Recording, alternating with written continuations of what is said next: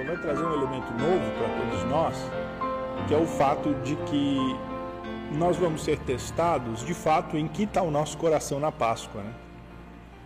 Nós somos testados nessa Páscoa a sondar o nosso coração e, e assim perceber se o que nos alegra na Páscoa é verdadeiramente a cruz e o sepulcro. Ou se é a festa, a família, o feriado, os chocolates todos. Nós vamos passar uma Páscoa muito diferente de todas as outras, talvez a Páscoa diferente de todas as que você já passou na sua vida. Para mim, eu acho que é uma Páscoa das mais diferentes que eu já passei na minha vida. Mas Deus nos dá a graça, irmãos, de nós podermos passar a Páscoa em casa com a nossa família. E em casa com a nossa família nós vamos celebrar este grande marco do cristianismo que foi a morte e a ressurreição do Senhor Jesus. E curiosamente, se nós pensarmos na origem da Páscoa, lá no Egito, o Senhor Deus mandou que cada família se trancasse em casa, né? Olha, cada família se tranque em casa, porque o anjo da morte passará nessa noite. E você vai se trancar e você vai celebrar a Páscoa com a sua família. Um cordeiro preparado para cada família. E a família junta e ela ali na sua casa celebraria trancada, de portas fechadas, sem poder sair na rua, ela celebraria a Páscoa. Segura de uma coisa, de que o sangue, a marca do sangue do cordeiro que estava sobre a sua porta, os livraria daquela daquela peste, daquela maldição de morte que passaria sobre o Egito. Nesse sentido, essa nossa Páscoa, ela se compara muito a essa, né? Nós vamos celebrá-la dentro das nossas casas, trancados, né, sem sair na rua. E há uma peste lá fora, né? Há, um, há uma doença lá fora. E nós teremos a chance de, então, buscarmos ao Senhor Deus em família. A Páscoa era também um tempo para os pais ensinarem os filhos, porque nos anos depois, subsequentes à celebração da Páscoa, eles deveriam repetir esse mesmo ritual, se trancar nas suas casas, comer o cordeiro cevado, estar vestido com roupas de viagem, sandália nos pés, comer pães sem fermento, ervas amargas. E quando os filhos, então, eles perguntassem: por que meu pai? Por que minha mãe? Nós fazemos tudo isso. Então os pais ensinariam seus filhos, né? Porque éramos escravos no Egito. E o Senhor nosso Deus nos livrou com mão poderosa. Nós vamos poder contar então aos nossos filhos ah, essa razão quando eles nos perguntarem. E assim, então, quem sabe em casa, celebrando a Páscoa de uma maneira bem diferente, trancados dentro da sua casa, sem poder sair ou se deslocar normalmente, tá? nós vamos reviver aquela expectativa daquele povo que estava pronto para a libertação do Senhor, estava pronto para receber do Senhor o amparo, o auxílio. Essa é uma grande oportunidade para nós ensinarmos os nossos filhos, né? Sobre salvação, sobre redenção, sobre como Deus age, né? O que Ele faz. E espero que você aproveite aí na sua casa, com a sua família, esses dias para isso. E portanto, em preparação para esses dias, eu quero conduzir aqui uma mensagem da palavra de Deus, que vai relembrar aquela noite de quinta-feira, né, em que o Senhor Jesus ceou com seus discípulos pela última vez e logo depois foi preso e em preparação aos eventos que nós teremos nesse fim de semana. Eu queria meditar com os irmãos na palavra de Deus ah, sobre aquela experiência da última ceia, que aconteceu numa quinta-feira como esta, quinta-feira que antecedeu a crucificação do Senhor Jesus, né? Ah, aquele último dia do Senhor Jesus com os seus discípulos.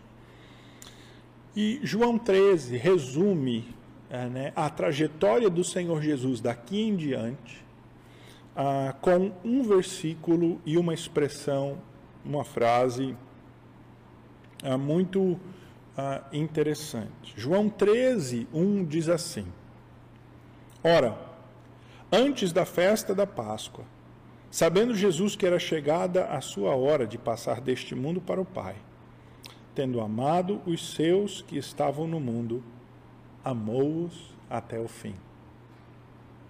Tendo amado os seus que estavam no mundo, amou-os até o fim. Essa frase, ela é como que um, um resumo e é a, uma preparação do leitor para tudo que iria acontecer a partir do capítulo 13 até o final uh, de João. Você pode olhar para o Evangelho de João, que foi o último evangelho a ser escrito, bem depois dos outros evangelhos, e que tem uma característica diferente, ele tem menos história e tem mais discurso, mais falas do Senhor Jesus, não conta milagres, não tem parábolas, né? não tem muitos milagres, aliás, e, e, não tem parábolas, tem mais sermões do Senhor Jesus. Ah, este Evangelho de João, que termina no capítulo ah, 21, gasta aí ah, praticamente estes sete próximos capítulos para falar da quinta-feira à noite, da sexta-feira e do domingo pela manhã.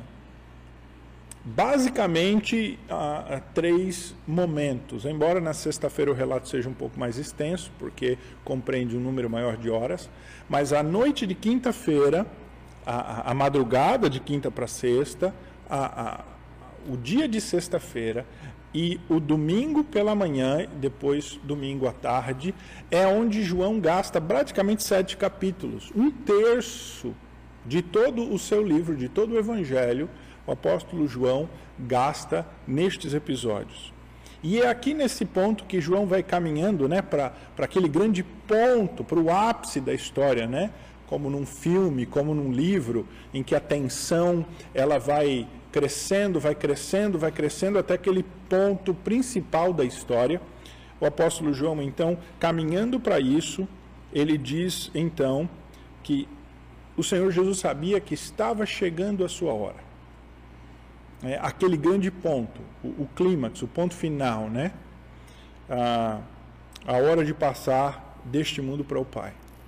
E ele, tendo amado os seus que estavam no mundo, amou-os até o fim. E esse é o tema daquilo que vai ser apresentado nesses sete capítulos. Este amor total, este amor completo do Senhor Jesus pelos seus discípulos. Este amor que ama esses discípulos que não entendem o que está acontecendo, esses discípulos que discutem quem é o maior entre si e que estão ali debatendo quem é que vai ser o traidor esses discípulos que, ah, como Pedro, chegam a dizer que não vão trair Jesus, nem nunca, nunca vou te trair. Esses discípulos que dormem quando Jesus está orando ali ah, e, e, e, clamando ao Pai por aqueles ah, momentos que ele passaria de grande angústia, já se angustiando, e os discípulos dormem em vez de orarem com eles. Esses discípulos que fogem né, e se trancam esses discípulos que não acreditam na ressurreição quando ela acontece, né? O Senhor Jesus amou estes homens até o fim, assim como amou os seus outros discípulos, não apenas os doze aqui, ah, mas ele amou até o fim. O Senhor Jesus, ele manifesta este amor, esta graça também para com o próprio Judas. Aqui. Ah, e o Senhor Jesus em tudo o que ele agiu nestes grandes eventos da quinta-feira à noite, da sexta-feira da paixão e do domingo da ressurreição, ah, ele mostrou esse grande amor. Tendo amado os seus que estavam no mundo, amou-os até o fim. Irmãos, não podemos ter nenhuma dúvida de que o Senhor Jesus nos ama até o fim, né?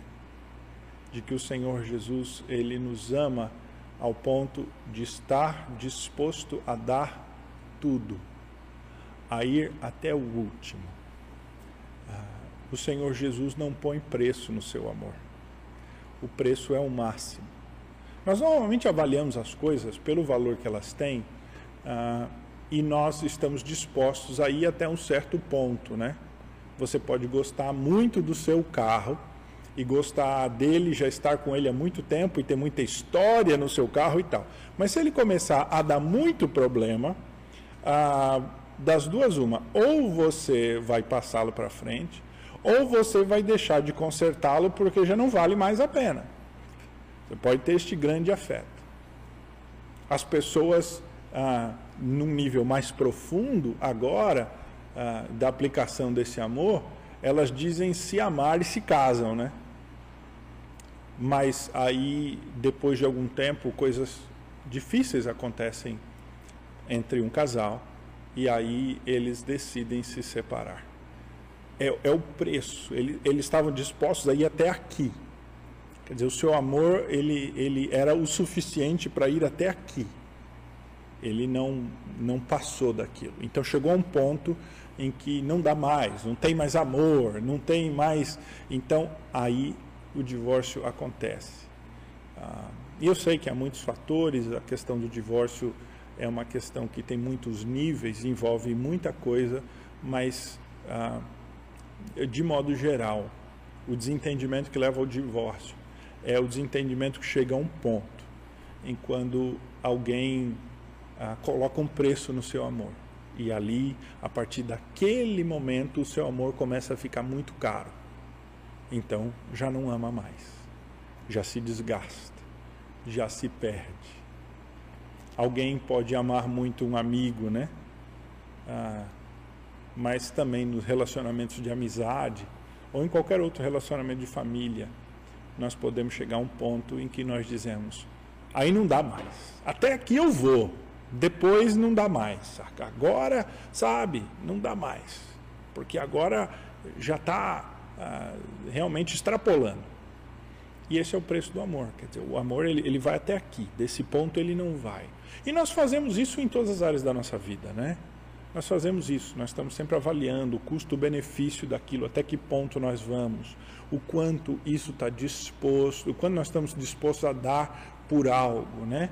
quanto você está disposto a se dar para sua empresa, no seu emprego. Então, até o quanto ela te exige, até o quanto você pode ir, você vai, mas daí daqui a pouco já não compensa mais, porque aquilo que você recebe não compensa todo o seu estresse, todo o seu cansaço. Então, o preço daquilo não está justo, né? está desbalanceado, está uh, fora. Né? Você está recebendo pouco e está dando muito. O preço daquilo está fora. Mas quando nós olhamos para o Senhor Jesus, ah, o Senhor Jesus nunca pensou no preço ah, que custaria o seu amor. O seu amor é verdadeiramente este puro amor que ama até o fim, que vai até o fim. Este amor que está disposto a dar tudo e que é o puro amor, que é o exemplo do amor que nós devemos ter.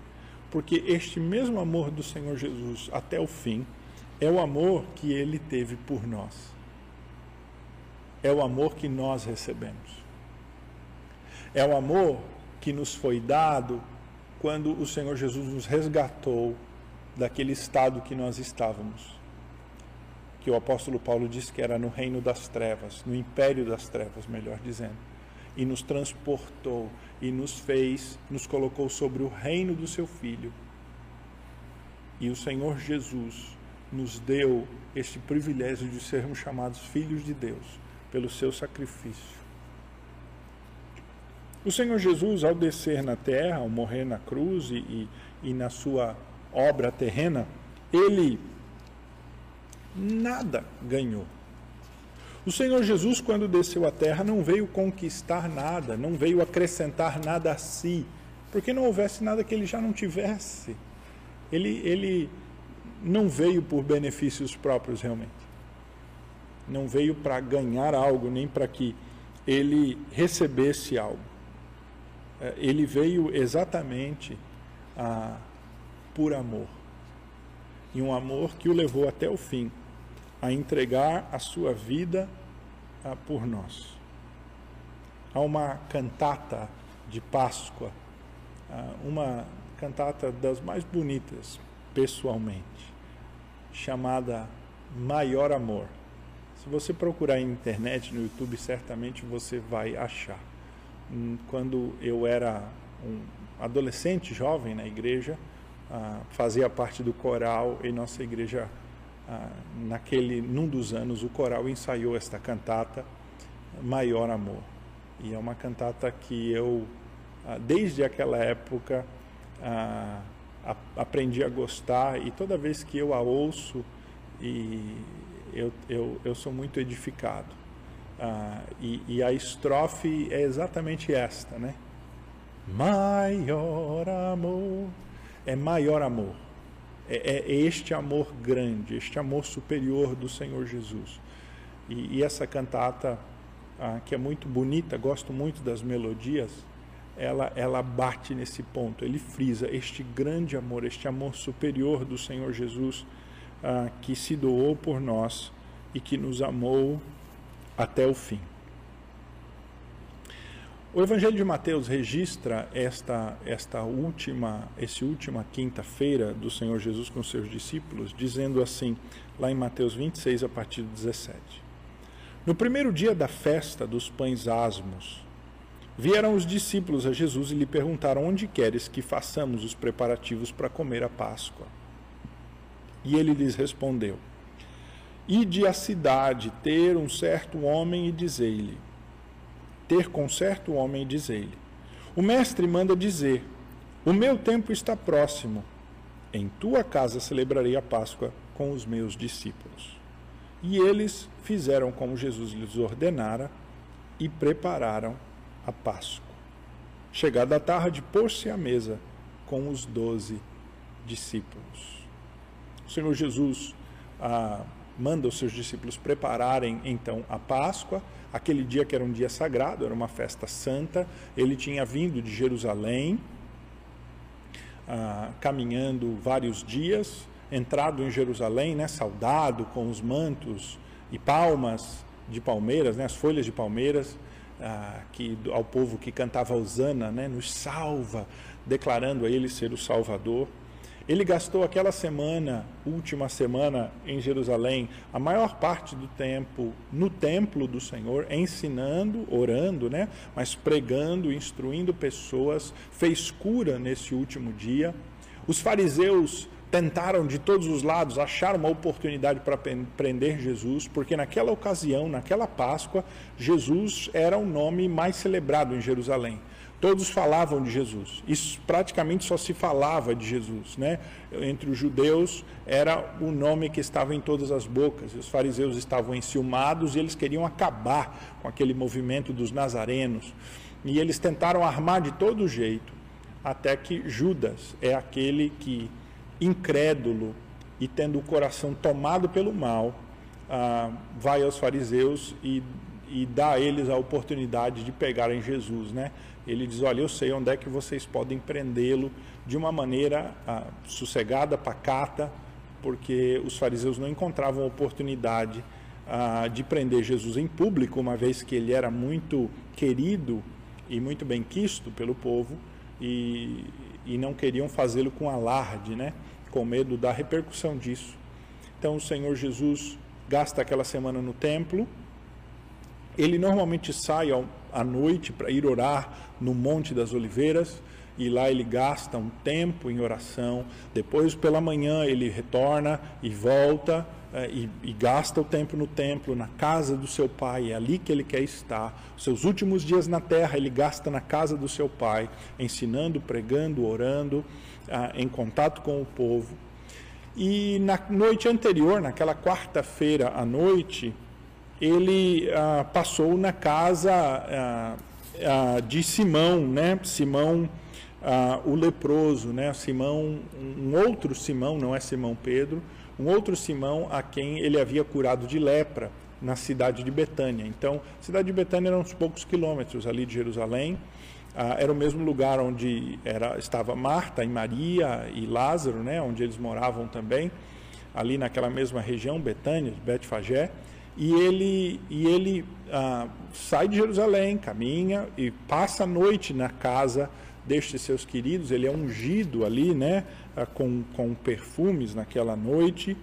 E ele, então, naquele dia seguinte, vem a Jerusalém, ah, e possivelmente gastou aquele dia no templo também.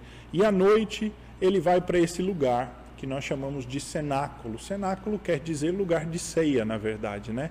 É uma sala ampla onde se faz uma refeição, se dá uma festa com refeição, né? Este cenáculo acha-se que ele que sabemos onde onde ele é, né? Tem que você for a Jerusalém hoje, você vai poder visitar esse lugar do cenáculo, que não é o mesmo lugar original, porque provavelmente o lugar original foi destruído e esse que lá está foi reconstruído a partir daquele que estava, mas onde muitos acham, pelo menos pela tradição, acham que está lá este, este quarto amplo que é num segundo andar de uma casa, né? uma das casas dentro dos muros de Jerusalém, uma, uma casa de pedras, como era comum, e um quarto, um lugar amplo. Ali o Senhor Jesus celebra esta sua última ceia, festa, na festa da Páscoa com seus discípulos, segundo a tradição, com os pães sem fermento, comendo aquilo que deveria, estava prescrito para ser comido, do modo como era na lei de Moisés. E assim então o Senhor Jesus participa desta ceia. E é aqui então que o Senhor Jesus, após eles terem comido, né, ah, ele, ele ah, já estavam de barriga cheia. O Senhor Jesus então toma um pão e ele diz, né, tomai e comei, isto é meu corpo. Ah, e toma o cálice e diz, bebei dele todos, porque isto é o meu sangue, o sangue da nova aliança derramado em favor de muitos para a remissão de pecados. Aquele texto que nós lemos toda a ceia, né? Os discípulos aqui eles estavam sem entender o que, que isso significava. Eles foram entender ah, tudo isso depois. Ah, como nós dizemos no popular, a ficha foi cair depois, né? Eles não compreendiam o que estava acontecendo ah, mas o Senhor Jesus estava os preparando ah, para que depois da ressurreição eles ah, instituíssem esse santo sacramento na igreja na celebração ah, da ceia. E Jesus então, nesta noite, ah, ele ah, adverte os seus discípulos de várias coisas. O Evangelho de João ah, nos relata que Jesus vai falar do Consolador que virá, que ele estava partindo, que ele ia preparar morada, mas ele não os deixaria órfãos, ele mandaria o Consolador e o Consolador os guiaria a toda a verdade. E é também nesta conversa, então, que o Senhor Jesus aponta o traidor e o Senhor Jesus diz assim, a partir do versículo 31 do capítulo 26 de Mateus, ele diz assim: esta noite, todos vós vos escandalizareis comigo, porque está escrito: ferirei o pastor, e as ovelhas do rebanho ficarão dispersas. Jesus avisa os discípulos, ele diz: Olha, nesta noite vocês se escandalizarão comigo. É, é, é, é por assim dizer, nós podemos entender essa palavra, escandalizareis, como vocês se decepcionarão comigo. Nesta noite, eu estou adiantando, vocês vão ter uma decepção comigo. E aí o Senhor Jesus cita, então, o texto bíblico de Zacarias, uma palavra profética, que diz assim: Ferirei o pastor, e as ovelhas do rebanho ficarão dispersas. Irmãos, eu queria sem me delongar muito, gastar um tempinho aqui nesta palavra, ah, porque eu acho que ela, ela é uma boa palavra que representa o momento da cruz ah, e que reflete num período de incertezas e de dúvidas, de, de se dispersar, que podem ser aplicados ao tempo que nós estamos vivendo agora. Ah, Às vezes nós gostaríamos de saber o futuro, né? Nós gostaríamos de ter uma palavra que dissesse, olha, amanhã acontecerá tal coisa, para que a gente pudesse se preparar e a gente pudesse tomar decisões melhores. Mas, mas será, irmãos, que realmente quando, se nós soubéssemos o que aconteceria, nós agiríamos diferente uh, do que nós agiríamos normalmente? Aqui os discípulos estão sendo preparados, mas eles recebem essa palavra completamente incrédulos. Completamente uh, uh, sem ter a noção, discernimento do que Jesus está falando aqui. Porque a expectativa dos discípulos era outra. A expectativa dos discípulos era de que Jesus ele estava agora se alçando ainda mais, tendo todo esse apoio do povo, sendo celebrado pelo povo, se tornando um nome na boca de todo mundo, ele estava se alçando ao cargo de Messias. Porque eles não conseguiam ver ah, ou, ou, ou crer que Jesus ah, poderia ser abatido de nenhuma maneira. Na visão deles do que fosse o Messias, o Messias ele, ele começa a fazer um movimento de base e ele arruma apoiadores e suportes, vindo então da extremidade, atendendo os pobres, atendendo os necessitados, atendendo o, o, o, os desvalidos, atendendo aqueles que não têm grande influência política e partindo desse movimento de base, ele vai se fortalecendo e crescendo até que ele chega então no grande centro e ali ele é reconhecido e ali ele monta o seu ministério e ele começa a crescer e ganhar ímpeto até que ele realmente chega ao domínio e ao reconhecimento do seu povo Israel como grande líder. E aí então ele exerceria o seu papel messiânico. Era uma expectativa de, de subida, né? Se você fosse colocar isso num gráfico, aí o gráfico é semelhante ao gráfico do crescimento do Covid-19 aí, né? Começa assim, depois é, é, era mais ou menos essa expectativa que os discípulos tinham eh, de Jesus, a quem eles deixaram, por quem eles deixaram tudo e quem eles comprometeram a sua vida para seguir. E agora, nesta festa de Páscoa, sabiam que tinha a oposição de alguns, mas ser Messias é isso mesmo, né? Se tornar rei é isso mesmo, é enfrentar a oposição de uns, até poderosos, mas você, quando derrota os poderosos, se torna mais poderoso que eles, e você ascende e você se torna grande. Um, os discípulos eles tinham essa mentalidade, né, ah, da, da, esse pensamento da, da vitória, vitória, vitória, né, uma palavra que a gente ouve muito na boca de muitas pessoas hoje que falam do Evangelho, se ditas cristãos, pregadores aí. Mas o plano do Senhor Deus era muito diferente. O plano da redenção, deste amor que vai até o fim, era um plano muito diferente, irmãos era um plano que incluía ferir o pastor mortalmente. O que não passava pela mente dos discípulos. Ah, Pedro achava que isso era pessimismo né, do Senhor Jesus, de pensar pouco de si, talvez algo como nós chamaríamos hoje de uma baixa autoestima. Né? Certa vez ele repreende Jesus, né? Ele diz mais antes, no capítulo de Mateus 10, capítulos antes, ele diz, né, não penses pouco de ti, Jesus, quando ele diz assim, olha, eu vou, eu vou morrer, tal, vou ser maltratado pelos principais autoridades. Ele diz, não, que isso? E Jesus o repreende duramente, né, arreda de mim, Satanás, né, naquele episódio bastante famoso, porque não passava pela cabeça dos discípulos a ideia de que o Messias sofreria. Messias é vitória, Messias é coisa boa, Messias é positivo. Ah, ser Messias e ah, principalmente fazer o que Jesus faria, fazia as curas, falar o que Jesus fazia, confrontar do modo como Jesus confrontava, tudo estava batendo com essa expectativa de, de crescimento, de vitória. Mas o plano de Deus era outro, já havia sido anunciado pelo profeta Zacarias, 600 anos antes um pouco menos do que 600 anos, né? uns 500, 450, 500 anos antes do Senhor Jesus nascer. De que o pastor, a certa altura da história, na verdade, no clímax da história, ele seria abatido. na hora, no grande momento, o mocinho cairia do cavalo.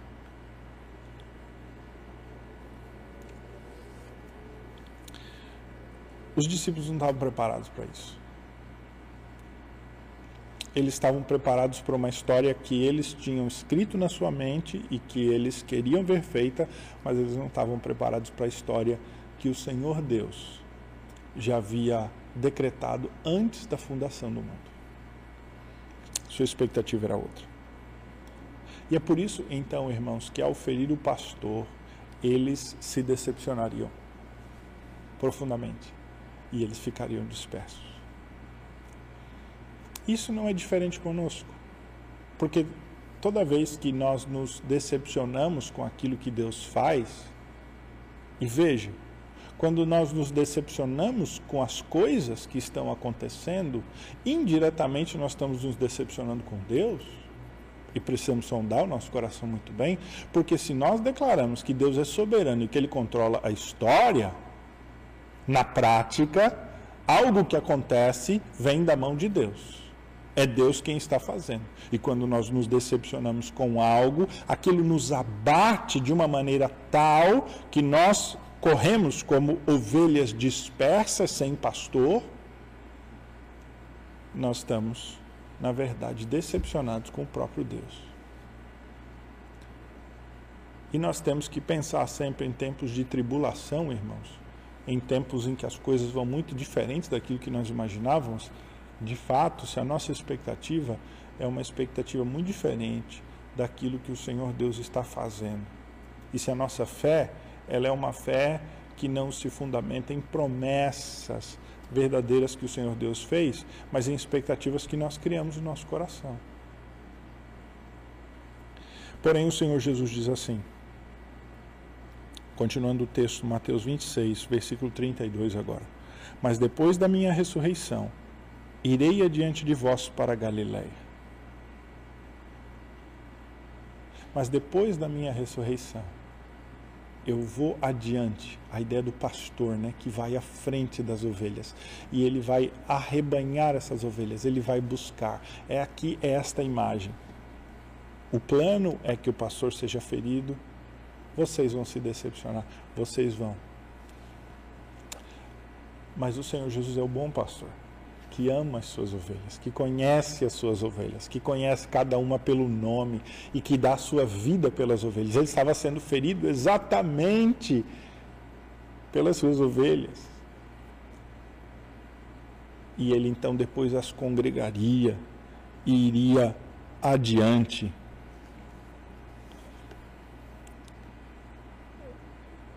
Mas aí talvez essa não seja o que nós queremos, né? Nós somos como Pedro, versículo 33 diz assim: Disse-lhe Pedro: Ainda que venhas a ser um tropeço para todos, nunca o serás para mim. Ainda que o Senhor venha a ser uma decepção para todos, ó oh, Jesus, para mim o Senhor nunca me decepcionará. Ah, Jesus, como eu te amo. Jesus lindo, Jesus bendito. Ah, este povo que está aí é um povo sem fé, é um povo incrédulo. Eu não, estou firmado na palavra. Eu não, estou firme em Jesus. Eu sou inabalável. Não, pastor, a minha fé ela não se abala, não. Ela está firme em Jesus. Tem gente caindo aí, mas eu estou firme. Está firme igual Pedro, irmão? Está firme igual Pedro estava? É. Ou está firme mesmo? Cuidado com a arrogância espiritual. Quando nós temos esse ímpeto de Pedro, nós não estamos agindo com fé, não. Nós estamos agindo com incredulidade e com mundanidade. O Senhor Jesus então responde a Pedro disse: Em verdade eu te digo que nessa noite, antes que o galo cante, tu me negarás três vezes. Pedro, Pedro. Em outro texto bíblico, o Senhor Jesus revela a Pedro que Satanás quis a alma de Pedro. Mas o Senhor Jesus diz: Eu roguei por ti. É uma passagem muito curiosa, né? O que, que seria Satanás querer, querer peneirar, né? Querer a alma de Pedro. Ah, Será que estava no alcance de Satanás? Tendo a crer que não. Mas isso significa que, que Satanás queria a, a avançar sobre Pedro de um certo modo, a derrubá-lo, envergonhá-lo, mesmo que ele continuasse um incrédulo, para desfazer qualquer mérito, tirá-lo do caminho. Mas o Senhor Jesus diz: Mas roguei por ti, Pedro. O Senhor Jesus está dizendo: Olha, eu vou ser ferido, vocês vão se decepcionar, vão ser dispersos, mas eu vou arrebanhar vocês. Pedro diz: Não, eu não vou, Pedro, você vai me negar hoje. Pedro podia ter ficado quieto a partir desse ponto, mas ele não fica, né? Ele não fica.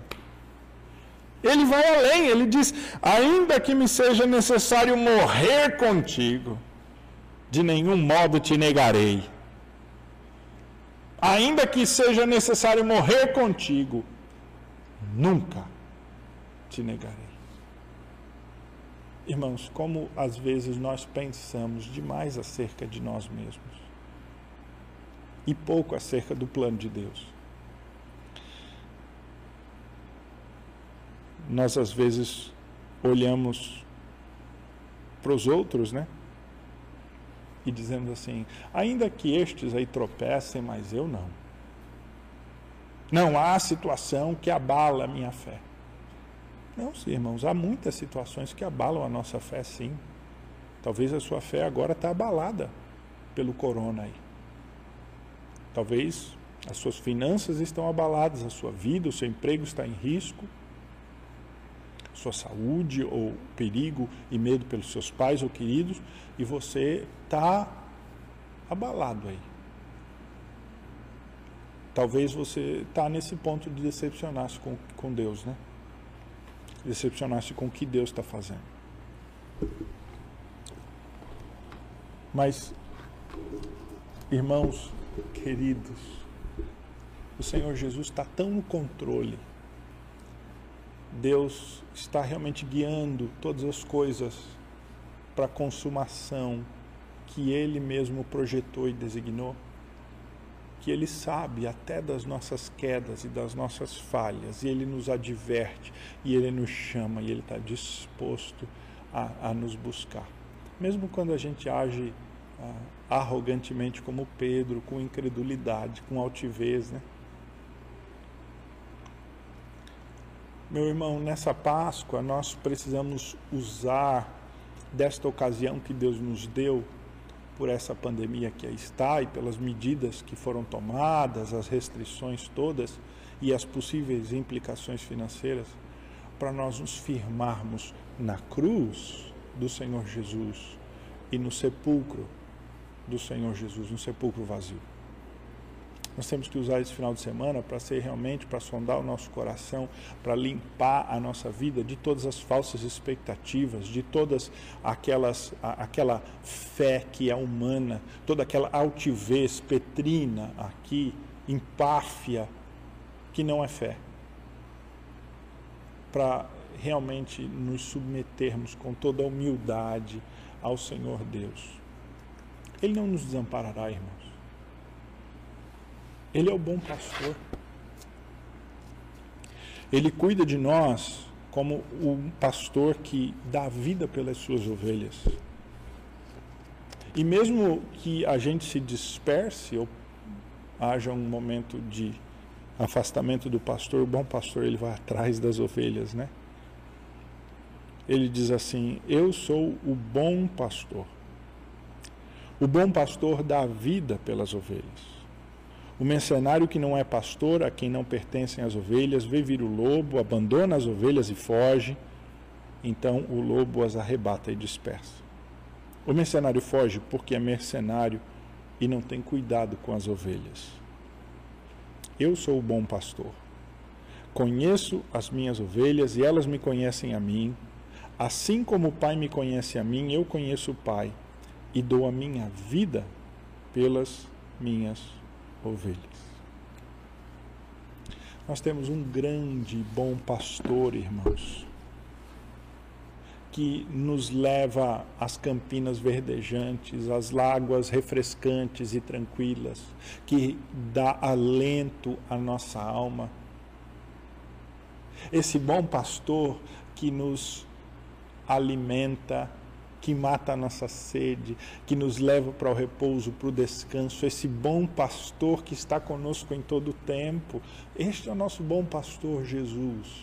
Ele estava no controle total na cruz. Ele estava no controle total da sua vida, porque ele a entrega e ele ressuscita no domingo. O Senhor Jesus faz todas as coisas para a honra e glória do nome de Deus, com todo o poder, segundo o plano decretado na eternidade. Nada está fugindo do seu controle e do seu propósito. O Senhor Jesus é o bom pastor que nos conduz nas campinas, as águas, que dá alento à nossa alma, mas que está conosco também no vale da sombra da morte. Né? Ele é o bom pastor que caminha conosco, lado a lado, que enfrenta o lobo, que nos ama até o fim, que está disposto a ir até o fim, que não põe preço no seu amor, que não nos larga em determinada dificuldade do caminho ou quando as coisas ficam difíceis. Nós devemos, irmãos, nessa Páscoa nos entregar totalmente a Ele mais, consagrar o nosso coração fazer uma, uma limpeza espiritual na nossa vida, buscar ao Senhor Deus com uma intensidade de, de fato de quem busca o Salvador da sua alma, o bom pastor. Se você está no vale da sombra da morte, ou pelo menos caminhando para ele, confie no bom pastor, porque a sua vara e o seu cajado te susterão se ele deu a sua vida por nós. Se ele deu realmente aquela coisa mais preciosa que era a sua própria vida. Ele não vai nos dar todas as outras coisas, é o que Paulo diz em Romanos capítulo 8. Ele não vai cuidar de nós, irmãos, nesses tempos. Ele não vai andar conosco ao nosso lado, o que não quer dizer que nós teremos facilidades, mas nós teremos o seu amparo.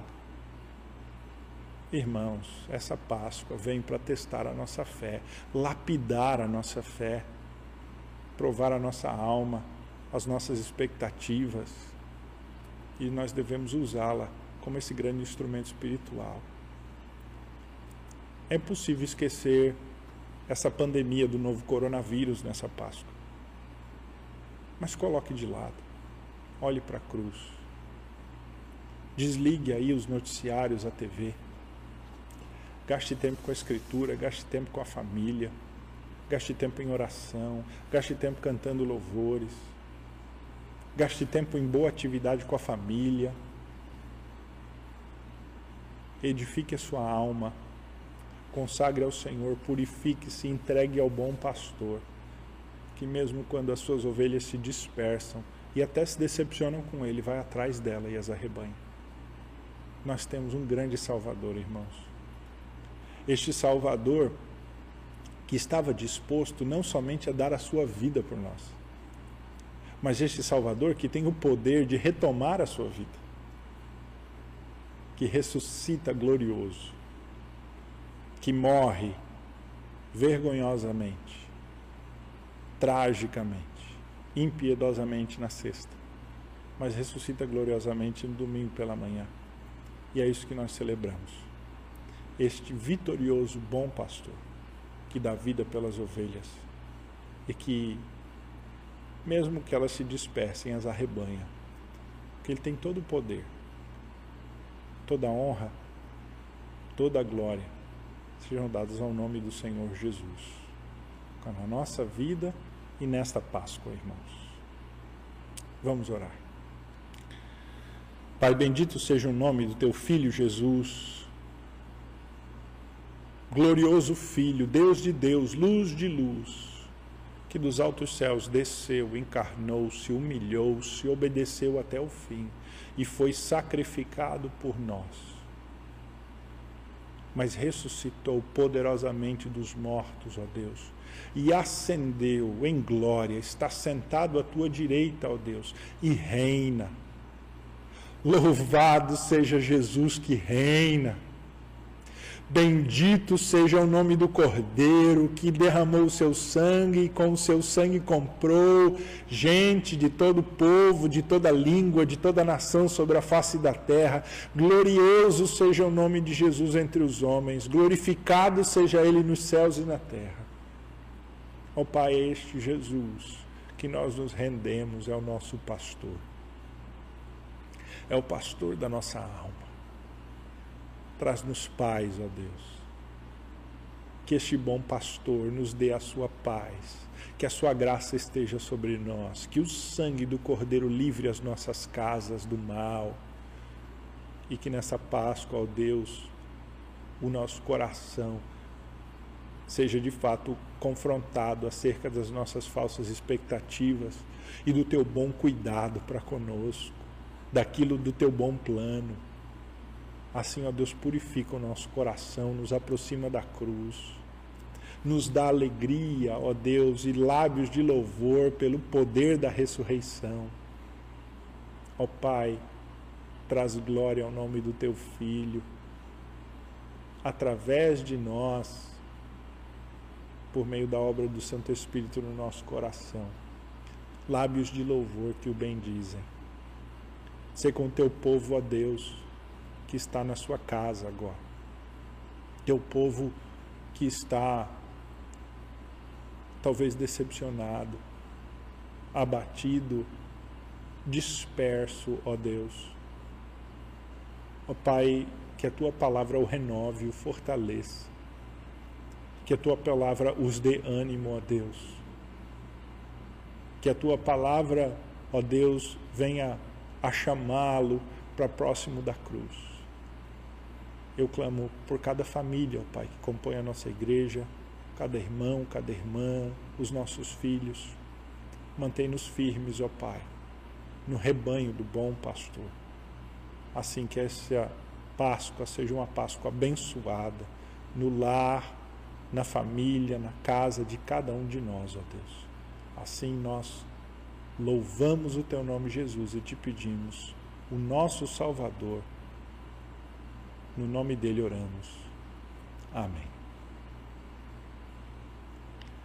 Meu querido irmão, que Deus o abençoe e que você de fato use esse tempo de Páscoa para ser um, um período abençoado aí para você, para sua vida, para sua família.